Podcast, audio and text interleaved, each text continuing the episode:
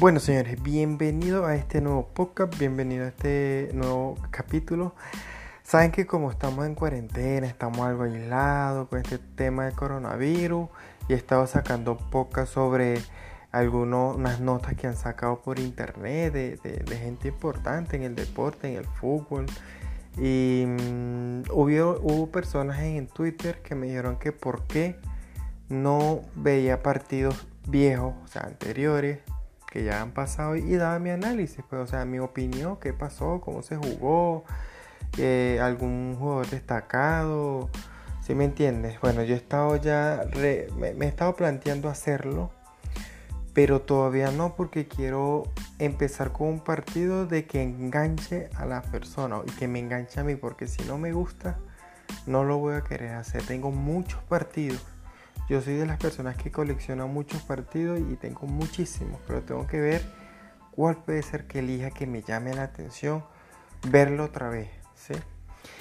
Estas mismas personas en, Twitter me mandaron, bueno, una de ellas me mandó una imagen que dice 30, 30 mm, preguntas de fútbol changer. Este changer salió ya, uff, hace mucho tiempo atrás salió, no te voy a decir hace 5 años, no, hace un año, dos años atrás salió que, en qué consiste 30 preguntas sobre fútbol o relacionadas con el fútbol y uno lo va, lo va respondiendo mediante ya sea escrito o en video o en esta ocasión yo lo voy a hacer con podcast. Igualmente voy a irte dejando imágenes en este mismo audio pero el que voy a subir a YouTube.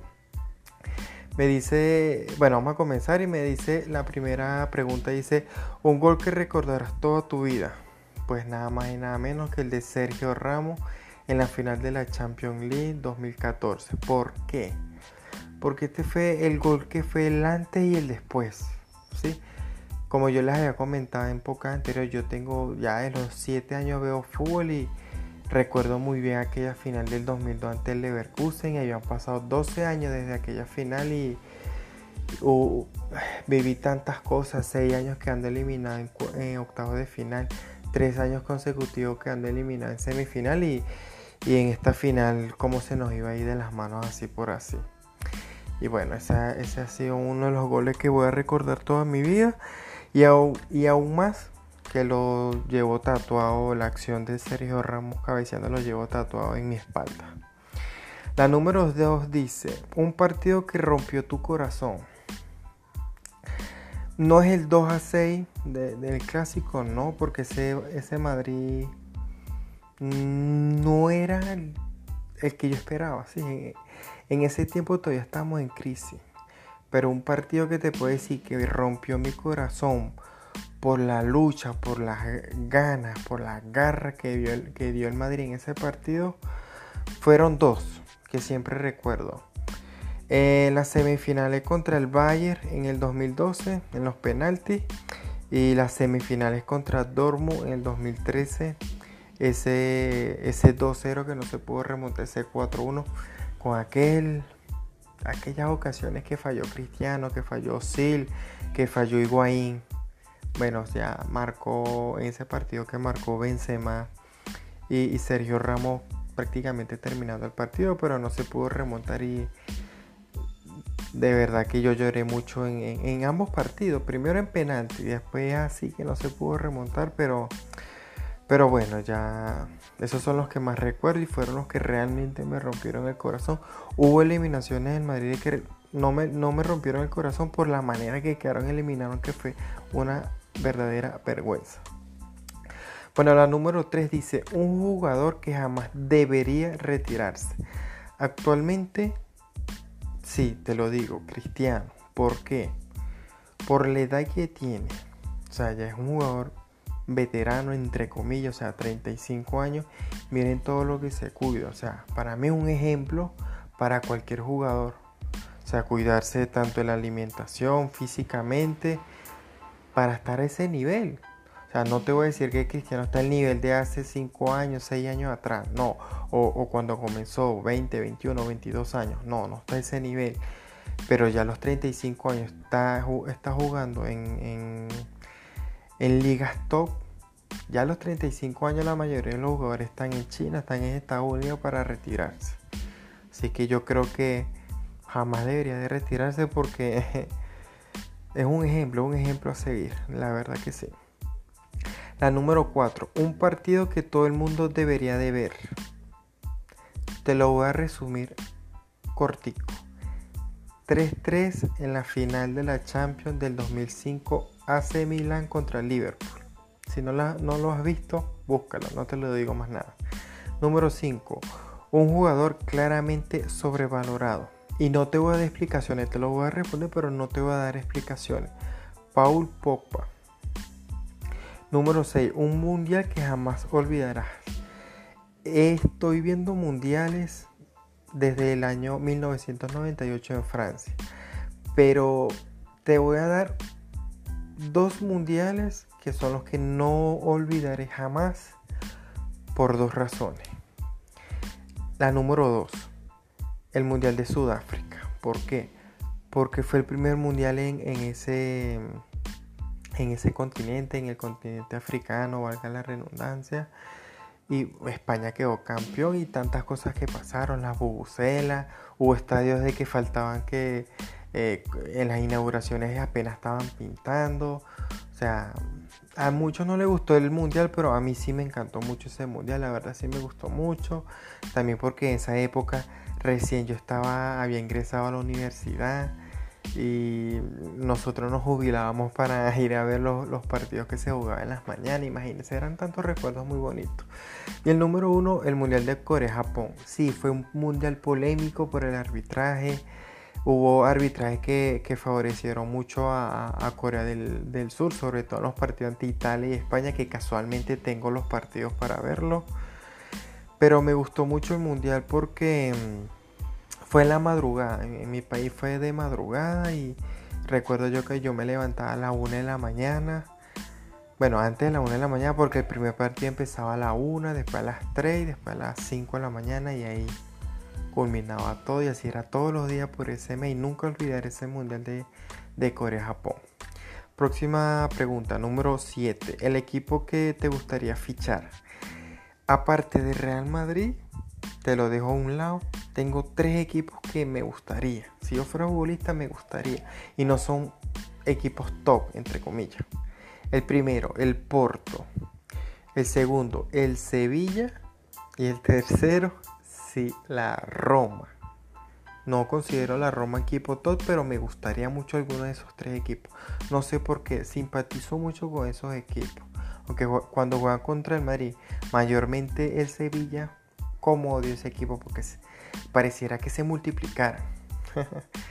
Número 8. Un gesto técnico que te gustaría ser experto.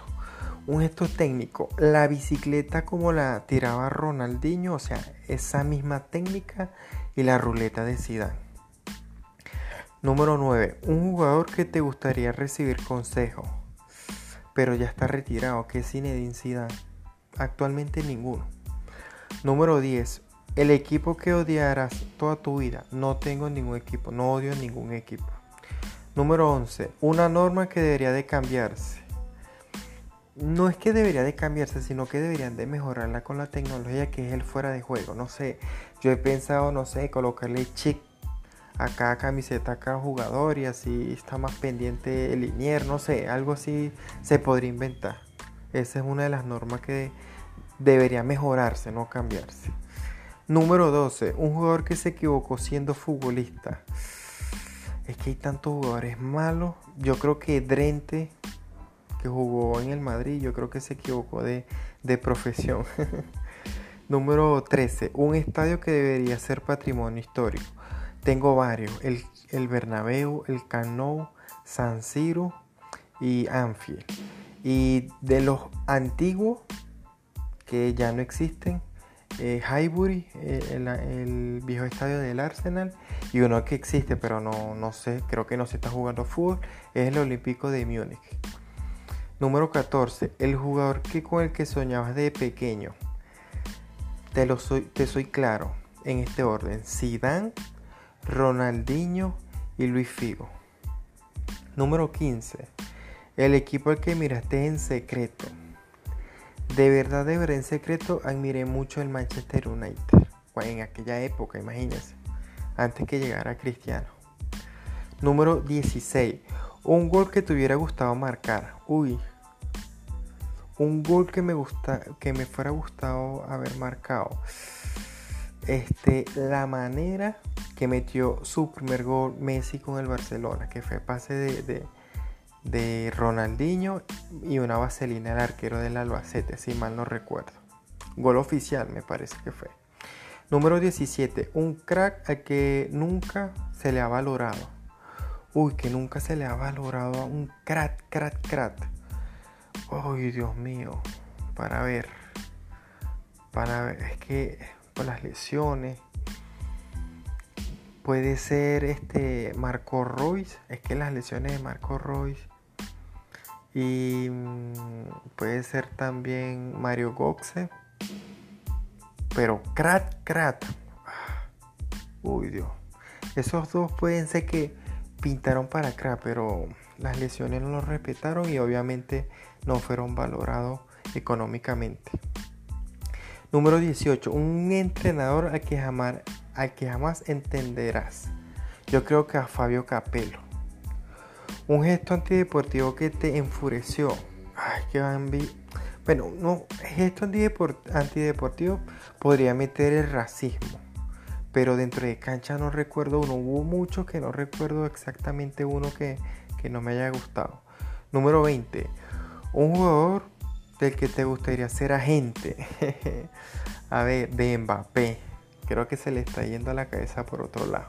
Y por mi manera de pensar, siendo agente, creo que, se, que sí podría ayudar, pero a él, pues a él, actualmente. Y en mi época creo que a, Francesco Totti y a Alessandro Del Piero. Yo digo en mi época, yo, más bien quise decir en la época que estaba yo joven de aquellos jugadores. 21, eh, número 21. Un partido que te recuerda a tu juventud. Ay Dios. Son muchos, de verdad. Pero uno que me recuerda a mi juventud, pero que me dolió mucho, me dolió, fue el partido de vuelta ante el Arsenal en octavos de final del 2006. Y, eh, a ver, el partido contra la Juve la Juventus en semifinales de la vuelta, en el de Alpi, en el 2013 en Champions League. Número 22. Un jugador que te hubiese querido ver en vivo. Pelé y Beckenbauer. 23. Un equipo del que quería ser presidente. El Real Madrid. Más nada. Número 24. Este era el número 23. Número 24. Un himno que te pone la piel de gallina. El del Sevilla Fútbol Club. Y no sé si es el himno o la canción esta que, cantan en, Liverpool. Creo que es el himno. Número 26. Un jugador que querías ser. Que querías en tu familia, más bien. Un jugador que querías en tu familia. Yo creo que a actualmente creo que a, Mané, Sadio Mané, el de Liverpool. Y de los que ya se han retirado, me parece, si mal no recuerdo, eh, que, o sea, que me, que me ha gustado por su manera de ser. Este, uy, lo tengo en la cabeza, pero no me sale el nombre. Eh, Steven Gerrard. Número 26. Un recuerdo imborrable en un estadio. Mm, la primera vez que yo visité un estadio. El que es de mi ciudad, no voy a decir de dónde soy yo, soy de Venezuela obviamente, pero el que es de mi ciudad va a saber cuál es. El estadio Fari Richard. 27, número 27. Un jugador que mereció una trayectoria mejor. Señores, Ronaldo. Ronaldo fue un estrellón, o sea, una estrella espectacular, no un estrellón de que se estrelló, no, un, un estrellón, o sea, espectacular. Pero las lesiones le jodieron la carrera para mi gusto. Y otro es Ronaldinho, porque Ronaldinho, vamos a ser claro, él tuvo 4 o 5 años a tope. Pero si él se fuera cuidado mucho, como hablé de Cristiano, un jugador que, que es este eh, sea un ejemplo a seguir. Yo creo que si Ronaldinho fuera tenido este, esta disciplina, fuera durado hasta 10, 12 años a un nivel espectacular. Número 28. Un partido de Copa de Europa inolvidable. Señor o señores, todas las finales de, de Champions League que yo he vivido de Real Madrid. Y si tú me dices, aparte de ese, para no, no, no, no ser tan, tan madridista, un partido inolvidable. Este, esa final de Champions ante. o sea, la final de Champions 2005, Milan contra eh, la Juventus. Partido inolvidable, pero es que son finales. Pero si te hablo de, de, partidos que no sean finales, el de la temporada pasada de Tottenham contra. Bueno, Manchester City Tottenham. Y. A ver, a ver, es que no recuerdo otro. Te la, te la debo, te debo esa. Número 29. Un jugador para tu equipo de barrio, o sea, que yo lo lleve a mi barrio. Andrea Pirlo. Me parece que Andrea Pirlo y, o sea, de los retirados, también de los retirados, creo que me podría llevar a, a, a, ver, a Fran Beckenbauer por los videos y por los partidos que vi. O sea, creo que él, él sí no fuera hecho el mejor equipo de barrio. Y bueno, número 30, un equipo que amarás eternamente. Bueno, su escudo lo tengo tatuado en mi piel. No voy a decir el nombre porque creo que ya saben quién es. Bueno muchachos, me gustó, la verdad me gustó estas 30 preguntas de Fútbol Changer, me ha gustado. Claro, hubo preguntas de que pensé mucho porque no había leído las preguntas. O sea, agarré la imagen, vi como las 4 o 5 primeras preguntas y no leí más porque si no, no iba a tener sentido porque ahí sí va, va a escuchar el poca como que muy preparado de que me preparé que cada respuesta y, así no, no, iba a ver el chiste mejor. Pero me gustó, me gustó estas 30 preguntas. Si te, si te gustó alguna de las preguntas, me las puedes responder en, algún comentario en, en mi cuenta de Twitter o en el comentario de, del audio que subiré en YouTube. Bueno, señores, así nomás el podcast hasta una nueva oportunidad.